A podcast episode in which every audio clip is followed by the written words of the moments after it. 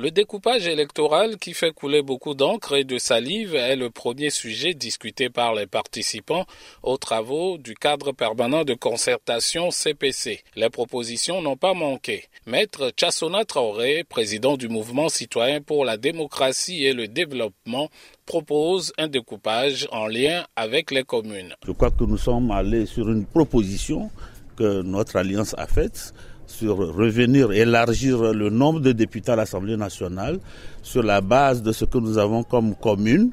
On a 117 communes.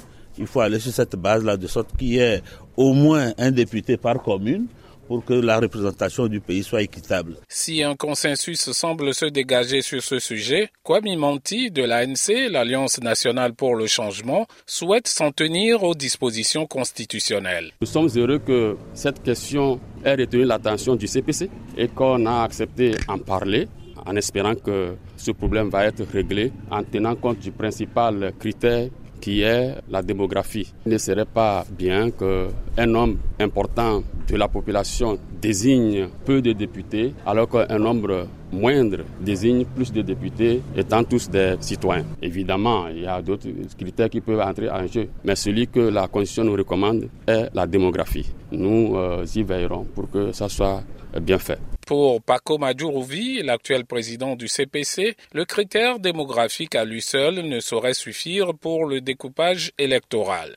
Je dois dire que des propositions ont été faites pour plus de représentation de tous les territoires de notre pays, mais pas que sur la base de la démographie. Nous nous ajoutons qu'à côté de la démographie, il y a aussi l'éthique, il y a la solidarité entre les territoires et que tous ces éléments doivent être pris en compte pour arriver à quelque chose d'acceptable pour nous tous. Achole Akleso, le secrétaire exécutif du parti au pouvoir Union pour la République Unir, précise tout de même que c'est le gouvernement qui détient le dernier mot sur ces genres de questions. Le découpage n'est pas de la compétence ou des prérogatives du CPC. Ce que nous faisons au CPC, ce ne sont que des propositions au gouvernement. Nous formulons le vœu que ça soit pris en compte, mais rien ne contraint le gouvernement à transcrire exactement ce que nous avons retenu. Mais ce qui est important à souligner aussi, c'est que le chef de l'État été toujours attentif à toutes les propositions qui ont été faites par le CPC.